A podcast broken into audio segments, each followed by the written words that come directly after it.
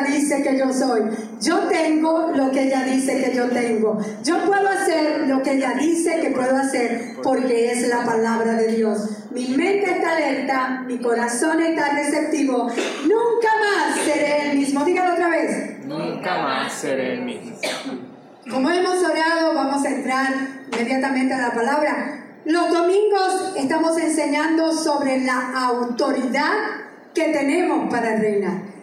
Reinar en vida, como nos dice Romanos capítulo 5, verso 17. Estamos tomando este verso como base. Romanos 5, 17. Dice la palabra del Señor. Pues si por la transgresión de un solo hombre reinó la muerte, con mayor razón los que reciben en abundancia la gracia y el don de la justicia reinarán en cuando? En vida, diga en vida. En vida. Cuando te muera, en vida, por medio de un solo hombre, Jesucristo. Por un solo hombre entró la muerte, pero por Jesucristo entró la vida. Y la autoridad no fue delegada para reinar en vida. Vimos que reinar es tomar dominio, ejercer autoridad, gobernar. Y donde tenemos que gobernar primero es en nuestra propia vida.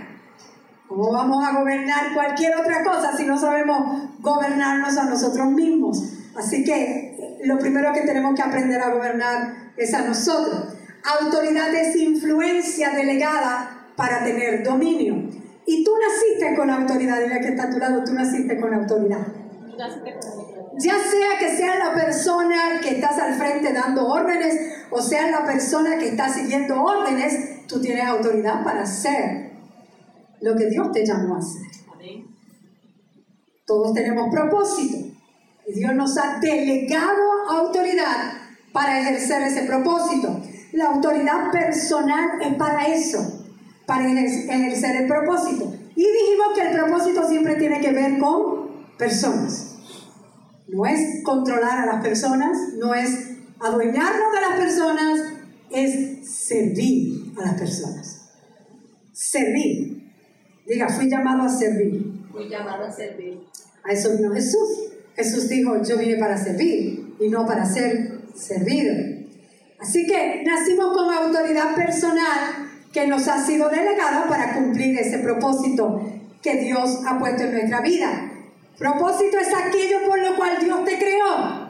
Esto se creó para, muchas personas ahora lo usan solo como cámara, pero se creó para hacer llamadas, para recibir llamadas, y se creó para poder usar el Internet. Ese es el propósito de tener un celular.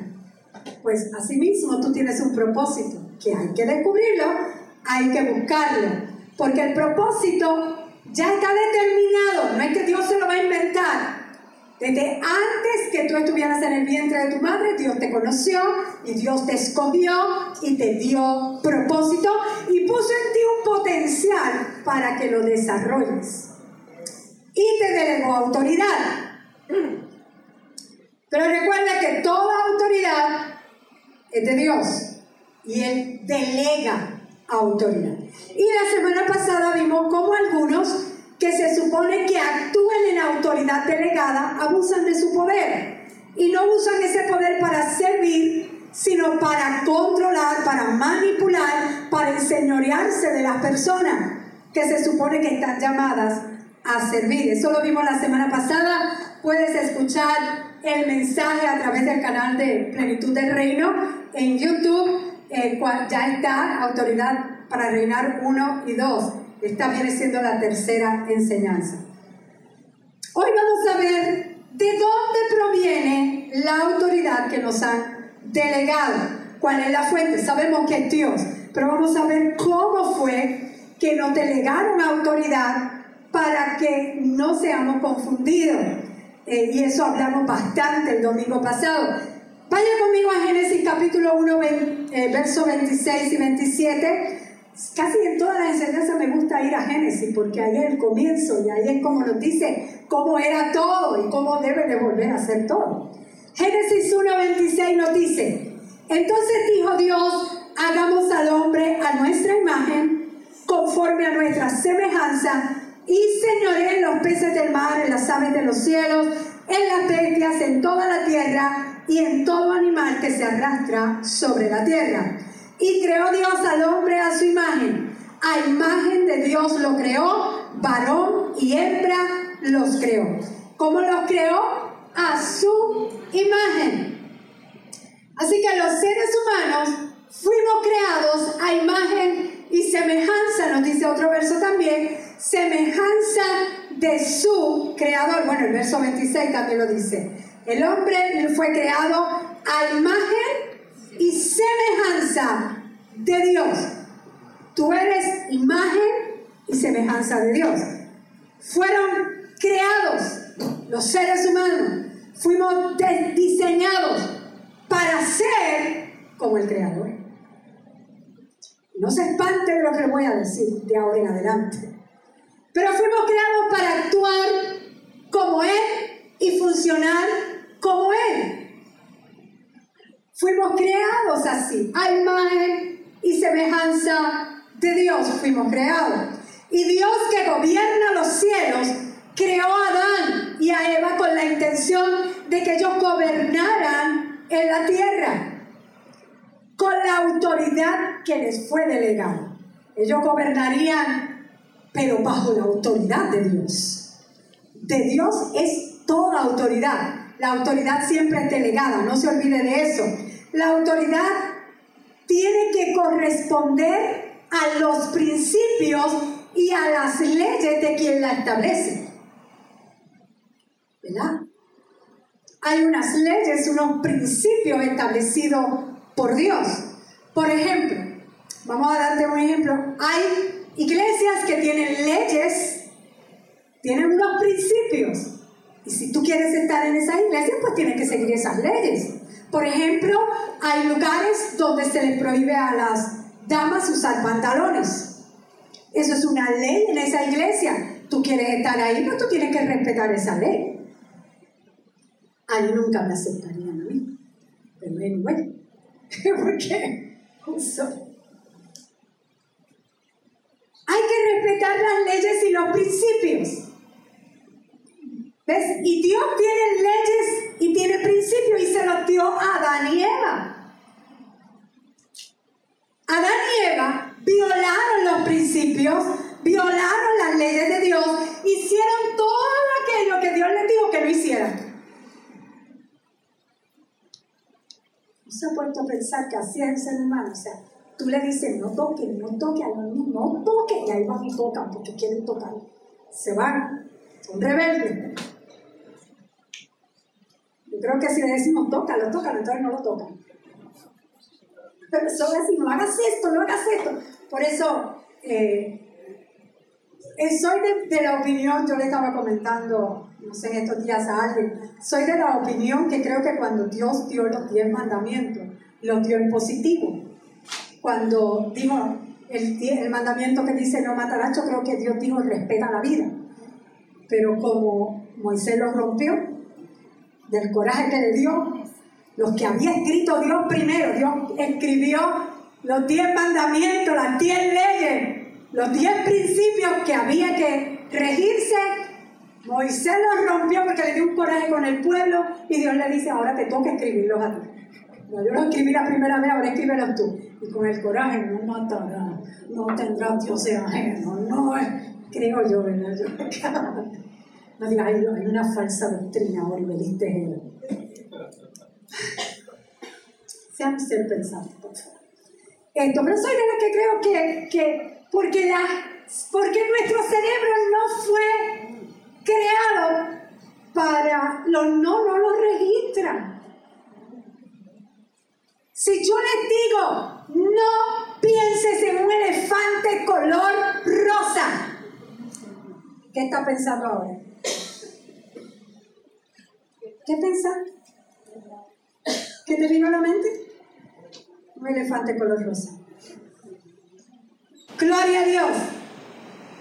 Ahora, ellos hicieron totalmente lo que Dios les dijo que lo hicieran. Ellos fueron y lo hicieron. ¿Saben por qué lo hicieron? porque deseaban más poder que la autoridad. Ellos querían tener más poder. Ellos se dejaron llevar, se dejaron tentar por la serpiente, por el adversario. El diablo, para hablarte un poquito de él, que no me gusta hablar mucho, es mejor ignorarlo, pero el diablo era un ser angelical, pero que se rebeló contra Dios cuando supo que iba Dios a hacer a alguien a imagen y semejanza de él. Isaías 14, 12, mira la, la rebeldía que le dio al adversario, al diablo. Isaías 14, verso 12 nos dice, ¿cómo caíste del cielo, oh lucero, hijo de la mañana? Cortado fuiste por tierra, tú que debilitabas a las naciones. Tú que decías en tu corazón, subiré al cielo, en lo alto, junto a las estrellas de Dios, levantaré mi trono y en el monte del testimonio me sentaré a los lados del norte. Sobre las alturas de las nubes subiré y seré semejante al Altísimo. Él quería ser igual o mayor a Dios. Mas tú derribado eres hasta el Seol a los lados del abismo. Él quería ser igual a Dios. Cuando supo que Dios creó a seres a imagen y semejanza de Él, porque Dios creó al ser humano en un orden más alto que los ángeles. Mismos ángeles, cuando se le presentaban a las personas, si lo estudias en la Biblia, el mismo Juan en Apocalipsis, por ejemplo, eh, de repente va a adorar y dice, no, no, no, si yo soy un, un mensajero, los ángeles están para eso. Claro, para otras cosas más. Pero Dios no lo hizo a imagen y semejanza. Y Jesucristo no vino al mundo para morir por ningún ángel. Vino a morir por ti y por mí. Así que Dios creó al ser humano en un orden más alto que los ángeles. Salmo 8, verso 3 al 5. Cuando veo tus cielos, decía el salmista, obra de tus dedos, la luna y las estrellas que tú formaste, digo, ¿qué es el hombre para que tengas de él memoria y el Hijo del Hombre para que lo visite? Le has hecho poco menor que los ángeles y lo coronaste de gloria y de honra, pastora, pero ahí dice algo diferente, porque lo cambiaron. Porque en el original nos dice, le has hecho poco menor que Dios. Si no quieres leer la nueva versión internacional, porque aún nos dicen porque, que la compró yo no sé quién, oh, me mandaron hace poco, y entonces ahora quien está publicando la nueva versión internacional fue los que hicieron la misma Biblia de satánica. Yo no sé ese revolver. Yo sé que yo he estudiado, pues, el verso, búscate entonces Dios habla hoy, para que veas cómo lo dice. Dios habla hoy lo hiciste poco menor que Dios. San Jesús. Eso le dio coraje a Lucifer y quiso irse sobre la autoridad de Dios y se rebeló. Y usted sabe la historia, se llevó una cuarta parte de los ángeles. Pero entonces el diablo tentó a Adán y Eva, diciéndoles, ¿no te gustaría llegar a ser como Dios? ¿No te gustaría llegar a ser como Dios? ¿Qué, le estaba trayendo? Duda. Lo mismo que hizo con Jesús. Si eres hijo de Dios, minutos antes o un tiempo antes, 40 días antes, había una voz del cielo que dijo, este es mi hijo amado en el cual tengo complacencia, a él oír. ¿Y cómo fue que el diablo lo tentó? Si eres hijo de Dios.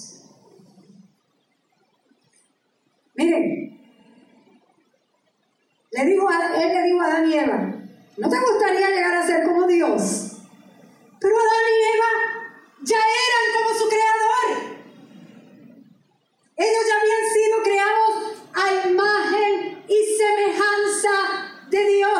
Ellos ya tenían autoridad delegada por Dios, pero el diablo quería poner duda en ellos para que se fueran por encima de la de Dios.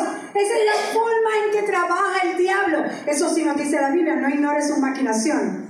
¿Qué, ¿Qué, va a hacer el diablo? Tratar de sembrarte semilla. Ahorita oramos por sanidad. ¿Y qué va a hacer? Si te viene un dolorcito, ahí el diablo te va a tirar en la mente, oye, eso que la pastora dijo que ya fuiste sano. Por eso yo te dije, cada vez que venga esa vocecita, diablo, Yo estoy sano, estoy sana por las llagas de Cristo. Ah, estamos creyendo porque Dios te sopla las necesidades. Leemos la escritura que dice que Dios suple todas nuestras necesidades conforme a sus riquezas en gloria en Cristo Jesús, que Él es tu pastor, que nada te faltará, pero cuando viene final de mes y no tienes para pagar algo, ay, yo creo que viene la vocecita, y Dios no te dijo que te iba a suplir. Mire, Dios lo que necesita es un microsegundo para darte lo que tú necesitas. Pero si dudas, Santiago nos dice que el que duda, no piense que recibirá tal cosa. Y qué bueno que viene la duda. Porque yo te lo he dicho otras veces, cuando te viene duda, es porque el diablo ha encontrado fe en ti. Estás creyendo, estás creyendo. Pues él quiere tumbar esa fe. Tumba tú primero la duda. Diga que está a tu lado, tumba la duda en el nombre. Pero Adán y Eva cayeron en la trampa y ellos traicionaron a Dios porque fue una traición.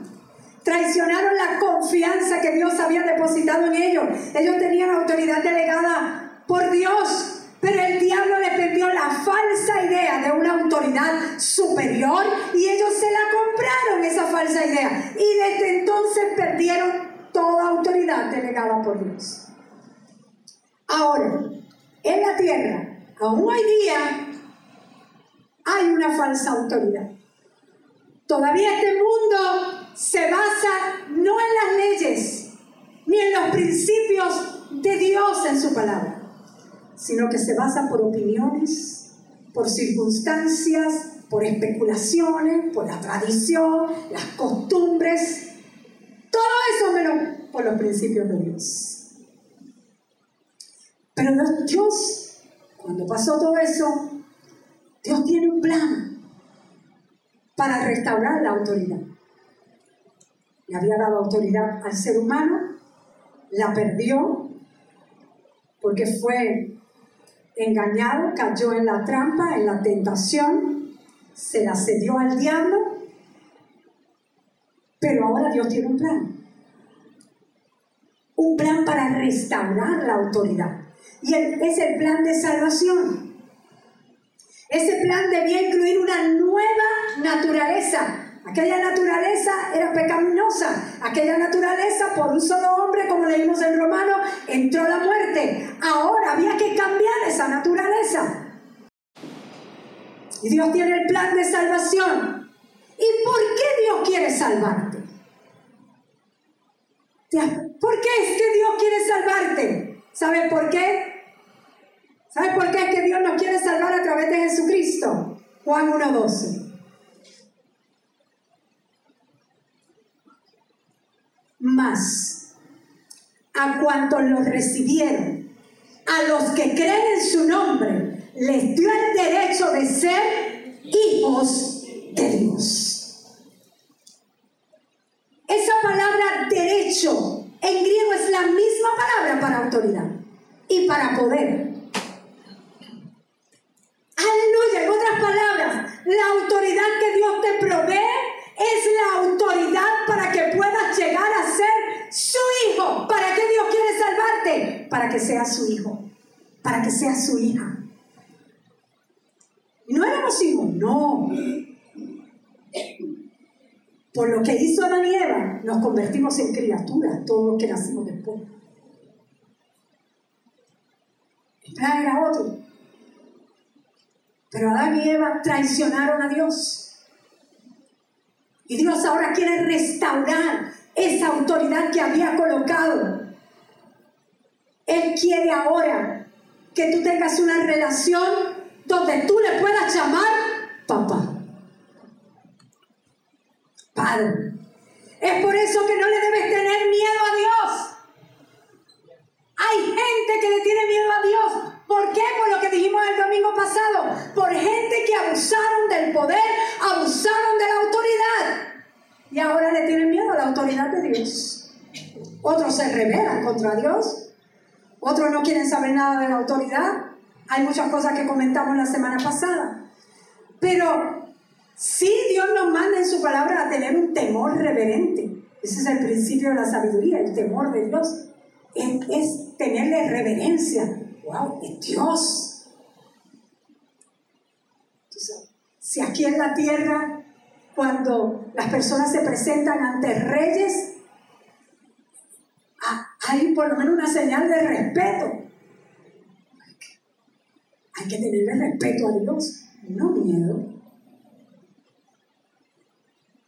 Si tú has llegado a desarrollar ese miedo a la autoridad con relación a Dios, déjame decirte que Dios no es un tirano, Dios no es un abusador y mucho menos Dios quiere controlarte y manipularte.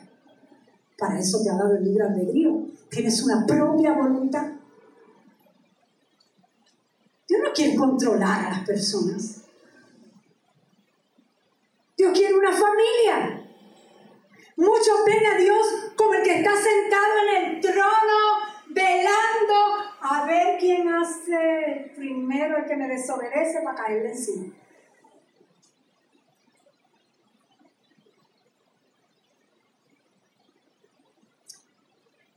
O sea, nada más piensan en el furor de Dios, en la, oh Dios es fuego consumidor. Para quemar el pecado, sí. Pero ese Dios que yo escuché de pequeña, de que está esperando a que tú hagas algo malo, para entonces romperte un brazo, una pierna, hacer que te pasen cosas malas, Yo me puse a estudiar la Biblia. Y ese no es el Dios que yo encuentro. El Dios de la gracia ahora en el Nuevo Testamento.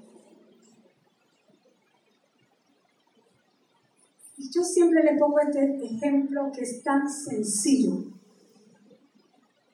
Los que son padres aquí. Porque un hijo ha hecho algo mal si tienes la oportunidad de ponerle un cáncer para que aprenda algo, ¿se lo pondrías?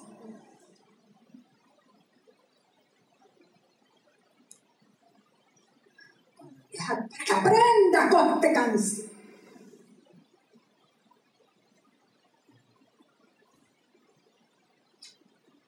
El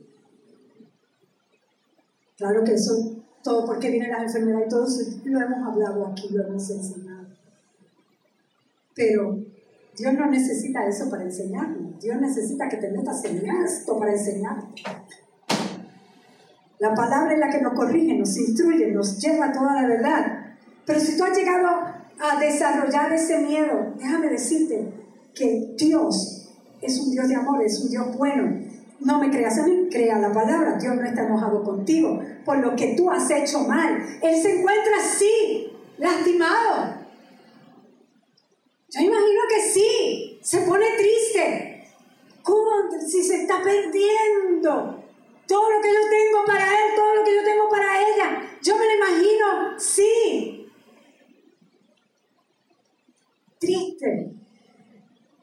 Porque Él tiene algo maravilloso para ti. Pero Dios no está enojado contigo por lo que has hecho mal. Romanos 5.8. Mira lo que dice.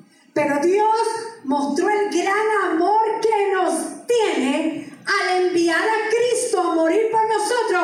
Cuando, cuando, cuando dejamos de hacer cosas malas. Cuando, cuando todavía, eh, o sea, cuando, bueno, ahora soy un santito que voy a la iglesia, canto y aleluya y gloria a Dios. Ahí mi amor. No, ahí dice cuando todavía éramos pecadores. Dios lo que quiere mostrar su gran, no dice amor, dice su gran amor por nosotros. Juan 3:17. Dios no envió a su Hijo, repito, Dios no envió a su Hijo al mundo para condenar al mundo, sino para salvarlo por medio de... Gloria a Dios. ¿Para qué vino Cristo? Para salvar al mundo. Pero muchos predican condenación, condenación, condenación. Ay, condenación, abre los ojos. Predique el amor de Dios. Porque Dios ama. Dios quiere muchos hijos, muchos hijos, muchos hijos. Y no juzgues tú, déjalos que sean juzgados por Dios. Dios no nos mandó a llamar a juzgar a nadie. Más dice en Lucas, Lucas capítulo 6, no juzguéis para que no seáis. No sean juzgados. Lo que hicieron Adán y Eva rompió la relación que había entre el Creador y ellos. Esa traición llamada pecado traería la muerte al resto de la humanidad, porque la paga del pecado es muerte, sí, pero al Cristo morir en la cruz tomó nuestro lugar, pagó el precio. Aleluya. Y nos fue restaurado autoridad. A todos aquellos que recibieron su abundante gracia y el regalo de justicia.